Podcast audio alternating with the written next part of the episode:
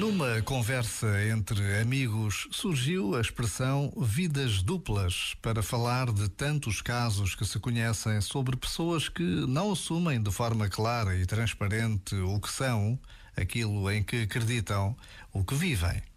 Há sempre os que não o podem fazer por inúmeras razões.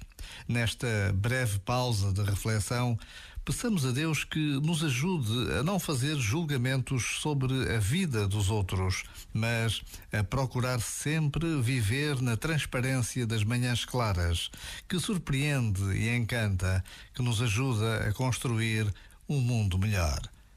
Já agora, vale a pena pensar nisto.